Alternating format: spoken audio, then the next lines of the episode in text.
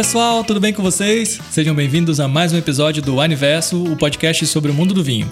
Hoje a gente dá continuidade à série Vinho e Prosa, que tem a proposta de sempre trazer um convidado para contar um pouco da experiência pessoal aí com o vinho.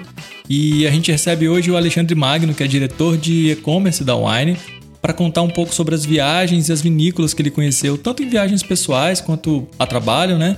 Para dar umas dicas pra gente de viagem, vinícolas legais, histórias interessantes que podem ajudar aí a quem tem interesse talvez fazer uma viagem ou até mesmo conhecer um pouco mais sobre as vinícolas e como elas trabalham. Enfim, ficou curioso? Aumenta o som e vem com a gente.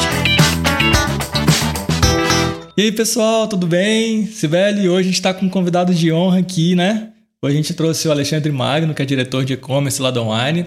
Mas, Magno, se apresenta aí um pouquinho pra gente, fala um pouco do seu trabalho, para quem não te conhece, para entender um pouquinho mais de você.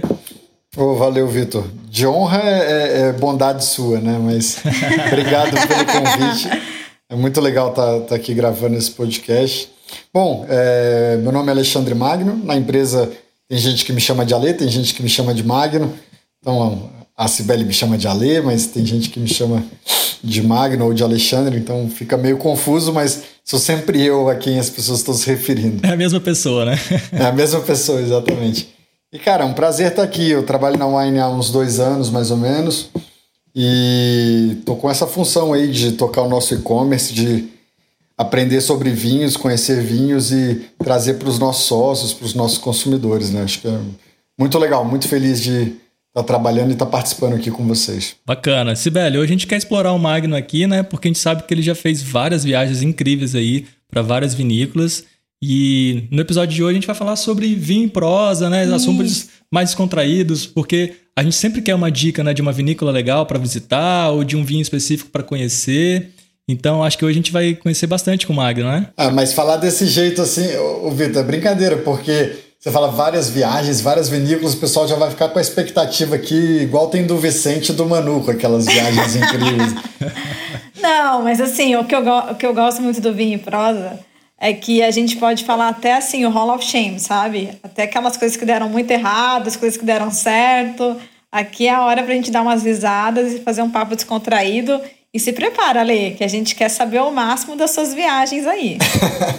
Não tem tantas histórias assim, mas espero que o pessoal goste aí. Ah, bacana. Mas conta pra gente, Magno. Você, antes de trabalhar na, na Wine, já tinha visitado vinícola ou começou a viajar mais depois de trabalhar na Wine?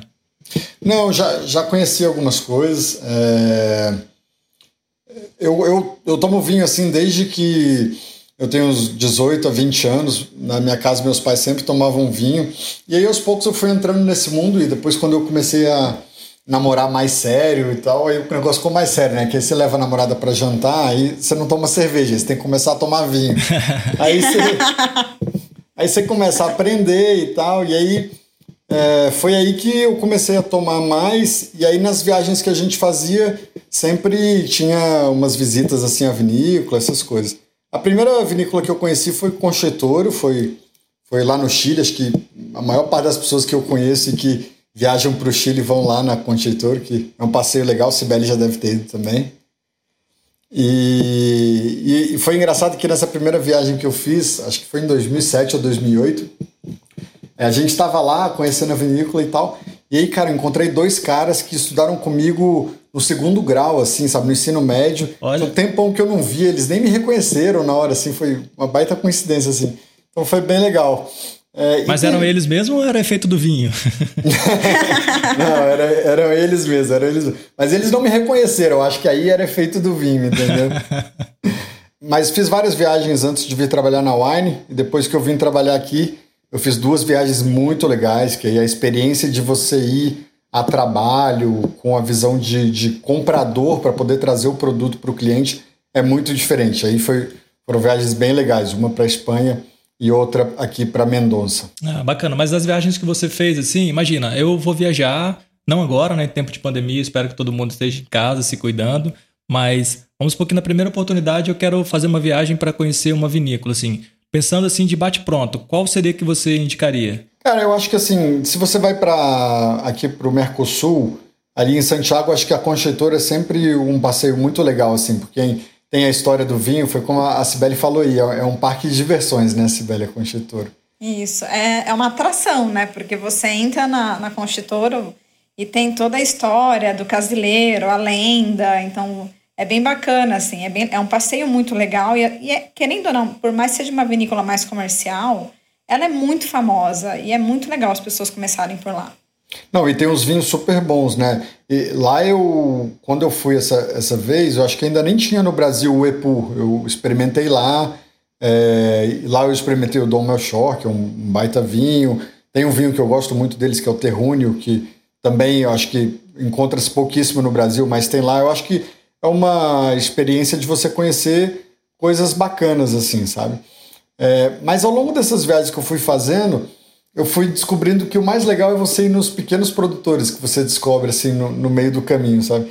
E tem um, uma história bacana que uma vez eu fui para Mendonça e aí eu fiz um passeio de manhã numa vinícola, eu tava, tava de carro e aí eu ia para uma outra, mas eu me perdi no meio do caminho e era mais ou menos a hora do almoço assim. Aí tinha uma casinha, um restaurante, aí eu falei: "Ah, vou parar aqui nesse restaurante para almoçar". Aí parei, sentei lá e o um restaurante pequenininho assim, bem familiar. Aí pedi lá uma comida e aí pedi pro dono do restaurante indicar um vinho.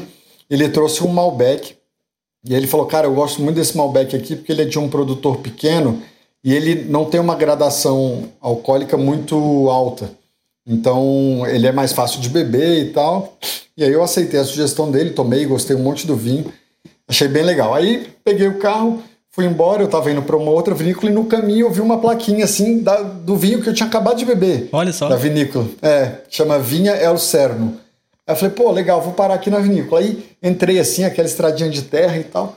Aí cheguei no portão, tinha uma campainha lá, eu toquei a campainha e veio lá um velhinho lá de dentro.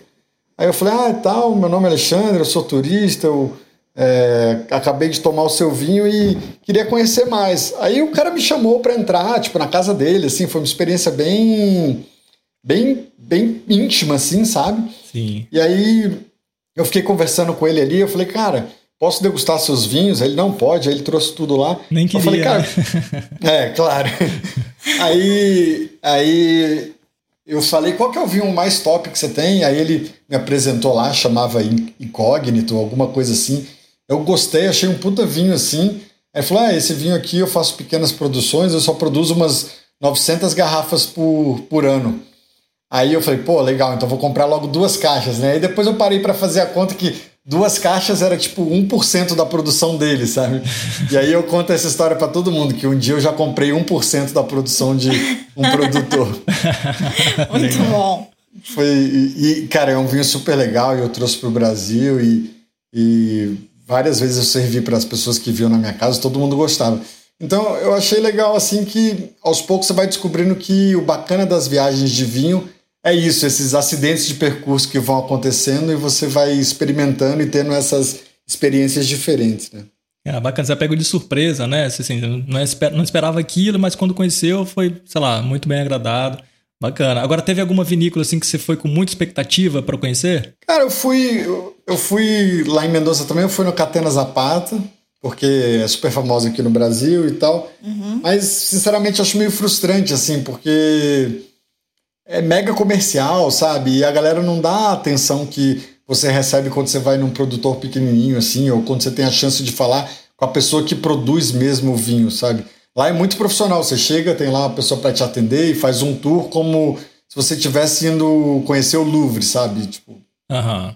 Mas, enfim, para todo mundo que gosta do vinho, acho que é uma experiência para conhecer, para degustar, mas é muito padrão, assim. Acho que não, não, não foge à regra, sabe? Eu gostei mais das experiências com as vinícolas menores. Ah, bacana. Você já foi para alguma vinícola, Sibeli? Cara, eu fui no Chile, eu lembro que eu fui para Conchitoro, Santa Rita. Engraçado, né? Santa Rita, eu gostei mais da Santa Rita do que da Conchitoro na hora que fui conhecer.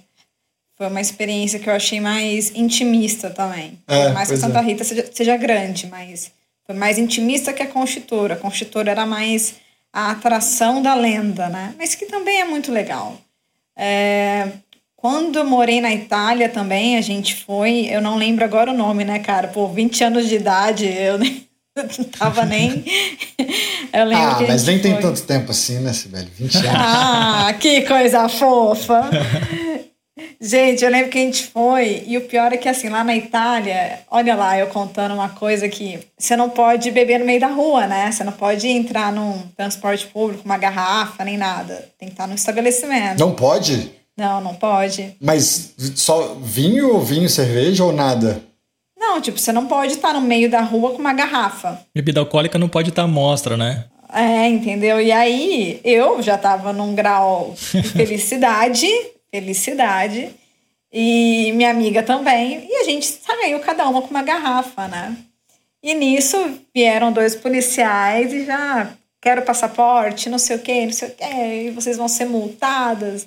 E aí minha amiga começou a chorar e o cara ficou com dó e liberou a gente, sabe? Tipo, olha, beleza, mas vocês não podem mais ficar tomando no bico do, da garrafa, entendeu? Tipo, aqui não é Brasil, não, pô.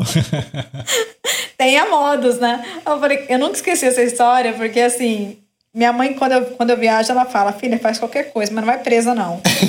e não fui, então eu tô tranquila. Mas o vinho, ele sempre traz umas aventuras, assim, meio loucas na, na nossa vida. E uma coisa que eu gostei quando eu fiz o curso de sommelier internacional no Sul, em Flores da Cunha, vai muito de encontro com o que a, o Ale falou. É, teve um dia que choveu granizo. Nesse dia que choveu granizo, eu vi as pessoas da cidade chorando, porque é uma cidade que respira vinho, é uma região que respira vinho. As pessoas choravam porque perdiam plantação. Então, era uma coisa comovente. Você se sente na pele da pessoa, você respira a cultura da pessoa. Então, ali para mim foi uma coisa que também marcou muito essa minha paixão pelo vinho. Ô, Sibeli, engraçado você falar isso, porque me lembra a história também que em 2019, quando eu fui para a Espanha, é, eu fui conhecer vários produtores parceiros nossos lá, e a gente foi em meados de maio, então já estava se aproximando do inverno, e a gente chegou num dia de manhã lá, um sábado super frio de manhã cedo.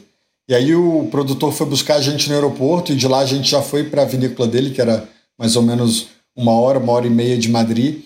E no caminho todo ele estava super tenso e preocupado, porque na noite anterior tinha feito muito frio. Ele queria ver como é que estavam as videiras, porque se tivesse geado ele podia perder uma parte da produção. Putz. E aí foi legal ver assim como que eles têm uma certa preocupação do que, que vai acontecer com o clima, porque isso impacta diretamente na vida deles, no negócio deles, na safra deles naquele período, né? E durante a viagem, todo mundo que a gente conversava falava: Nossa, mas está muito frio, a gente está preocupado, espero que esquente um pouco mais e tudo. Mas acho que é isso, né? A região produtora, o cara que depende disso, é, depende do clima para que tudo aconteça bem e ele tenha um ano bom, né? Uma safra boa. Né? É, fica refém, né? Não tem como controlar. E, e você sabe que ele, a maioria, né, tem seguro. Eles têm seguro se, se acontecer alguma coisa. Só que eles não estão nem aí para o seguro. Mesmo seguro pagando no, no outro dia, dando certo. Eles estão aí porque aquela poderia ser uma safra excepcional e você não sabe porque se acontecer algo com a safra é só depois de um tempo. Não, e os caras têm paixão pelo que fazem, né? Então, a, ele não quer só produzir, né? Ele, ele quer trabalhar, ele quer fazer um negócio legal. Não é só uma atividade econômica de ganhar dinheiro, né? Tem, tem amor no negócio, né? Isso que eu acho legal quando você conhece as vinícolas menores, assim, conhece o dono, que você sente a paixão da pessoa por aquilo. É, fica menos comercial, né? Ah, sem dúvida. E você já passou por algum perrengue aí, Magna, em alguma viagem? Cara, perrengue. Teve uma, teve uma vez que. Lembrando viagem que... sem perrengue não é viagem, né? Mas de bate pronto, assim, eu tô lembrando que uma vez a gente foi para a região do Alentejo com a minha família. E aí é, a gente ia visitar uma vinícola lá, que era Cartucha, que muita gente conhece. E aí não era pertinho da cidade, acho que era tipo uma hora de viagem. Aí eu falei para minha mãe, falei, ó oh, mãe, eu vou dirigindo, mas na volta volta você, porque eu vou querer degustar os vinhos lá e tudo. Ela falou, ah, então tá bom. Aí eu fui dirigindo, fomos lá, conhecemos vários vinhos legais. O que é bacana também é que você conhece vinhos que só eles só vendem lá, né? Algumas vezes. É, e aí depois da degustação, já estava na hora do almoço assim, a gente foi almoçar num restaurante aí, aquela quantidade de comida dos restaurantes portugueses, sabe que você come muita entrada, come muita comida, depois tem sobremesa, sabe? Você fica assim, empanzinado no final, aí deu aquele sono assim de tipo 3, 4 da tarde e a gente precisava voltar para a cidade. Aí eu falei, ó oh, mãe, então como eu te falei, tá aqui a chave do carro, toca aí.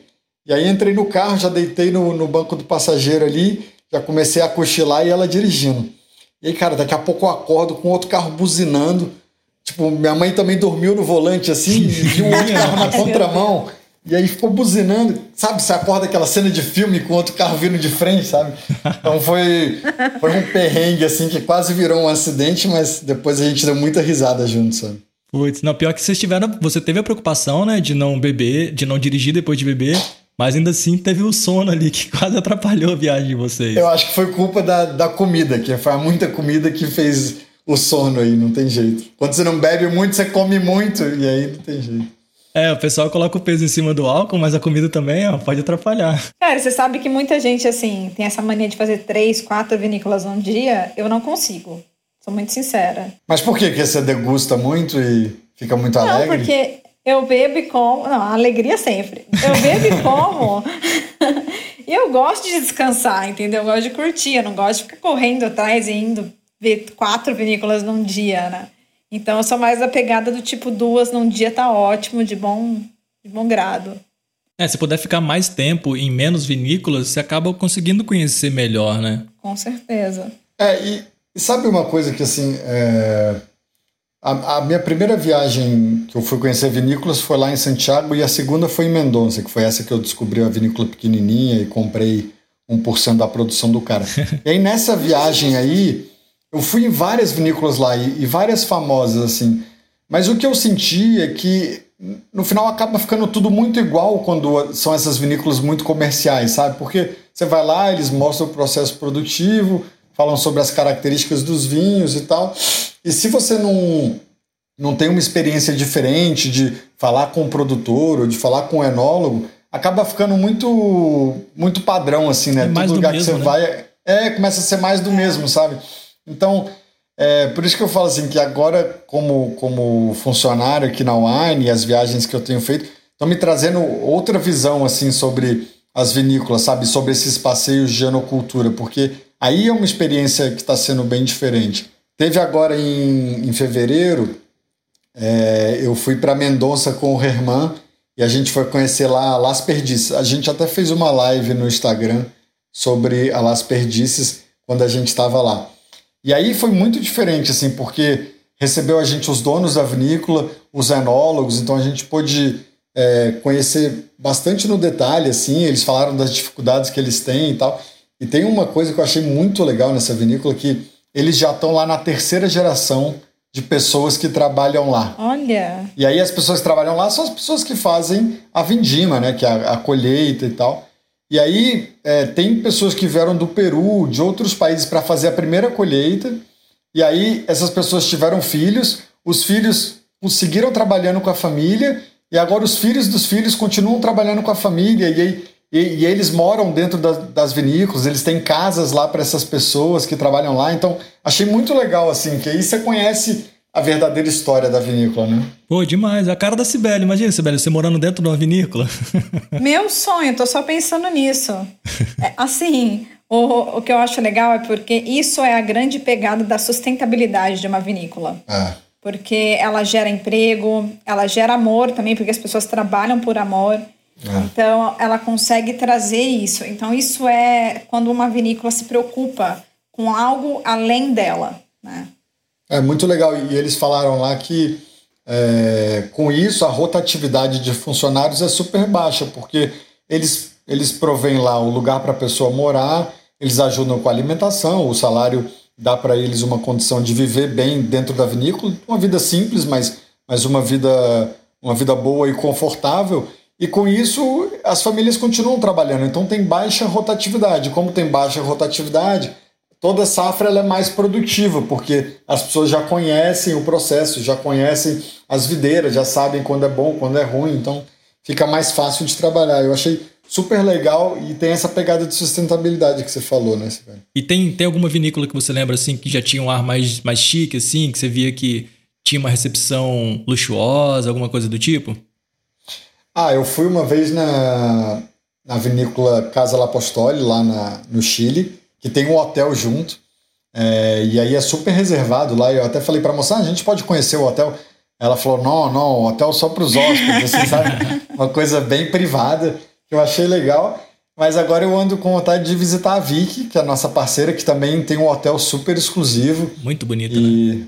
É, é todo lindo. mundo que vai fala que é super legal. Não sei se Sibeli já foi. Quem dera. Só vi por foto e vídeo também. Só vi por foto e vídeo e ainda vem o Covid, faz isso com as minhas férias. É uma Nossa. sacanagem. Nem me fale, tô louco para voltar a viajar também. Pô, legal. Já estamos com várias dicas aí, né, Sibeli? A gente aprendeu várias vinícolas que vou anotar aqui assim que eu puder. Eu quero conhecer pelo menos umas duas aí, vai. E quanto mais a gente estuda o vinho, né? Eu tive aula de Bordeaux ontem.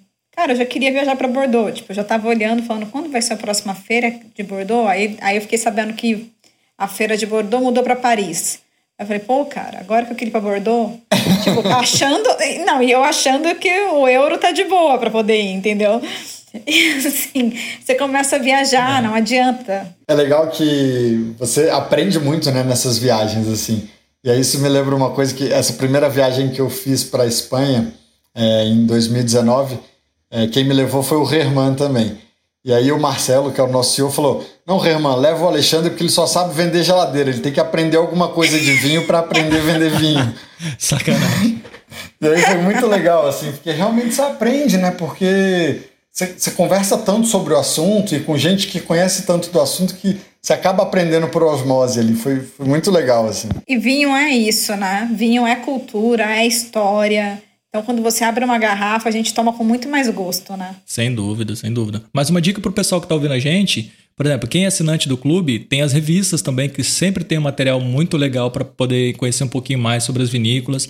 Ou mesmo quem comprou o vinho pelo site, é, dá uma pesquisada no site, que às vezes tem uma página inteira sobre o produtor, né? Que tem informações, tem vídeos, ou então, se não tiver, vale a pena pesquisar aí no site das vinícolas, que sempre você conhece um pouco mais da história, e isso com certeza soma para o vinho, né? Não é só aquela garrafa que você está degustando. Você conhece um pouco mais da cultura, da gastronomia, do povo, isso é muito legal. É, legal. É bacana você comentar isso, Vitor, porque a gente fez agora, em junho, é, uma live com o pessoal da Close de Lociete, né? E aí o Ramiro, que é o diretor lá da vinícola, estava falando que eles também estão tem a parte de turismo lá e falaram que está todo mundo super convidado e aberto para ir lá conhecer esse projeto e ver lá como é que está sendo feito o vinho. E a Las Perdices também, que é essa vinícola que eu tive lá em Mendonça em fevereiro, fiz a live, vale muito a pena conhecer, super bonito, super legal. Verdade, teve a Pérez Cruz também, foi a minha. que o German também falou, falou, não, a gente recebe e tal, é que agora, devido à pandemia, ainda estava fechada a parte do no turismo, mas você vê o carinho que eles têm né, com os brasileiros. Eles gostam de receber. É, é. Talvez agora, em tempo de pandemia, né? Talvez as vinícolas tenham explorado muito mais isso nos sites para as pessoas poderem conhecer, já que não pode ir lá de fato presencialmente. Talvez nos sites a gente consegue visitar um pouquinho, conhecer um pouquinho mais. É, trazer o conteúdo de outra forma, né? Porque acho que o que é legal no vinho é isso, né, cara? Que atrás de toda garrafa tem uma história bacana, né? Se você parar assim para entender e for pesquisar e conversar com com quem produziu aquele vinho, né? Ah, total. Eu faço isso muito com música, né? Eu conheço uma banda, um artista novo. Eu quero conhecer onde é que o cara morava, onde é que a banda, né? De onde ela é, quem que eles escutam, quais são as influências deles. Isso tudo traz junto com, com o produto final, né? Que no caso da música é, é a própria música ali, mas no vinho é a mesma coisa. Isso tudo com certeza quando você toma uma taça de vinho de novo, você vai lembrar daquela história, então você vive uma experiência ainda mais completa. É, é muito legal, porque assim, você vê que o vinho, ele é uma forma de arte. Total. Né? Então, quando eu estava vendo, acho que foi ontem, do Michel Roland com o pessoal, então vendo como é que nasceu o Clos de Losette e vendo, entendendo o que, que ele trouxe de filosofia da França é, para poder aplicar num, num, num território argentino, né? terroir argentino. Então, assim, isso é muito interessante. Como que ele conseguiu traduzir isso num vinho? Então, são coisas que a gente vai viajando, assim, a gente vai aprendendo, vai conhecendo e vai dando uma viajada no mundo do vinho. Não, e, e, e nessas regiões que são produtores tradicionais, é, você vê que existe uma cultura mesmo do vinho, né? Porque toda a, a região ela é envolvida economicamente com isso, então as pessoas têm um, um carinho, assim, Acho que é muito bacana conhecer essas regiões e conversar com os locais, né, para você aprender um pouco sobre isso e entender como que o vinho influencia de verdade a vida das pessoas. Que é, para essas pessoas é mais do que uma bebida, é mais do que é, um acompanhamento da sua refeição, né? É uma história mesmo. É, sem dúvida. É igual você viajar para alguma cidade, uma coisa é você almoçar num restaurante de franquia já conhecido, outra coisa é você pedir uma dica para alguém que mora lá. Com certeza ela vai te falar de um restaurante mais caseiro, tal, que tem a sua especialidade ali, que com certeza vai marcar a experiência da viagem. Você sabe que um dia eu tava. Agora a gente vai reativando as lembranças, né? De quando eu morava fora também, eu gostava muito de ir em cantinas, é, em restaurantes, assim, cantinas, coisas mais intimistas, né? E a pessoa sempre indica: ah, você não quer provar o vinho da casa? Eu achei muito legal um dia que eu curti muito o vinho. A pessoa não trouxe numa taça, ela trouxe numa xícara. Olha só. Caramba. Então, para eles, era normal. Entendeu? Era normal. Eu vou te, vou te dar o vinho da casa, não vai cobrar nada para você provar, porque se você falasse não, era uma desfeita. Uhum. Então, você prova o vinho da casa numa xícara. Então, é muito gostoso você ver a cultura das pessoas e o quanto elas têm amor ao líquido ali, né? Aquela cultura deles. E engraçado você falou aí, me lembrou que uma vez eu fui para Grécia, lá em Santorini, e, eu parei também num restaurantezinho assim de estrada e tal para comer. E aí sentamos lá para comer e a moça falou: ah, "Vocês não querem o vinho da casa?" Eu falei: "Ah, vamos experimentar, né? Mas cara, lá na Grécia, né? Tipo, era o primeiro dia da viagem assim. Falei, caramba, será que tem vinho bom, né? Mas beleza, aceitamos meio ressabiado, assim. Uhum. E aí a moça trouxe o vinho da casa numa jarrinha, assim, e serviu pra gente em copinho, tipo um copinho americano, assim, uma coisa bem simples. e aí quando chegou, eu falei, nossa, isso não vai prestar. Cara, só que assim, era um vinho super, super gostoso de tomar, assim, sabe? E aí depois pesquisando, é, eu vi que a Grécia tem vários, várias vinícolas e que eles produzem os vinhos lá também e o consumo per capita lá é, é bastante alto assim Sim. quando comparado com, com o Brasil e outros países que ainda estão se desenvolvendo, né? Então existe uma cultura de vinho até lá na Grécia. Achei curioso isso. Muito, e tem uvas que são muito boas. Tem a Círtico, agora me fugiu o nome de outra. Tem, assim uma cultura muito legal de, de vinhos na Grécia. É, pois é, eu fiquei fui, fui bem surpreendido, assim. E foi bem isso que você falou, era o vinho da casa que eles produziam e que achei super gostoso, assim. Eu nem me lembro se tinha para vender, acho que eles usavam só no restaurante mesmo, mas foi uma experiência bacana, assim, que muda um pouco o seu conceito, assim, de vinho, né? Que você acha que tem que ser sempre um produtor grande, comercial, né? E tem muita gente que produz vinho gostoso por aí, né?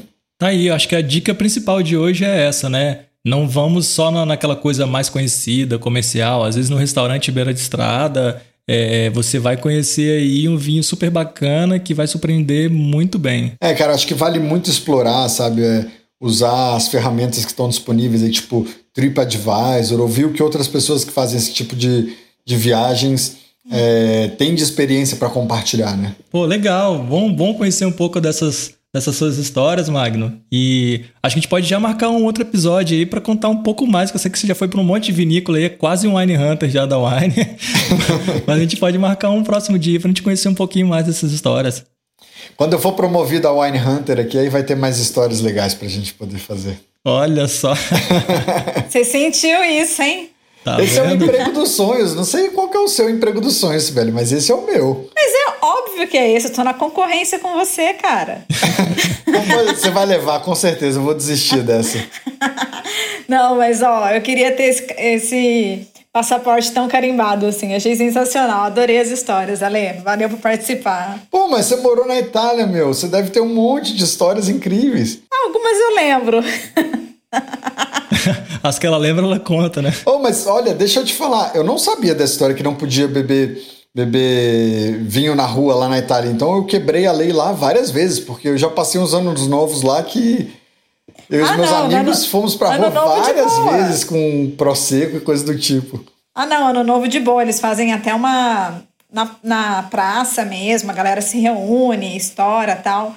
Mas lá, lá em onde eu morei, em Florença, na, no meio da rua, assim, principalmente porque Florença é uma cidade muito mais para galera mais velha, né? Então você não pode ficar andando com garrafa. Então, isso que pegou muito na Toscana, mas nos outros lugares, quando é festividade, pode. A gente também fez isso. Eu, meu Natal, foi eu e minhas amigas, tudo pegando o Prosecco lá, estourando. Que chique, morar em Florença, hein? É pra poucos isso aí. Falar italiano que é bom, a pessoa não fala mais nada, mas bebeu bem. Os Brunello era baratinho. Bom, gente, obrigado aí pela presença, Magno. Muito bom aí compartilhar com a gente um pouquinho das histórias. Valeu, Sibeli, também. Sempre aprendo com vocês. E já vamos marcar um próximo episódio aí pra gente conhecer um pouquinho mais de, de novas histórias aí do Magno. Combinado. Obrigado, Vitor. Obrigado, Sibeli. Prazerzão estar com vocês aqui. E vamos sim, só me chamar, eu tô dentro. Show de bola. Valeu, gente. Um abraço. Valeu, gente. Valeu. Este podcast foi gravado pelo Estúdio Bravo.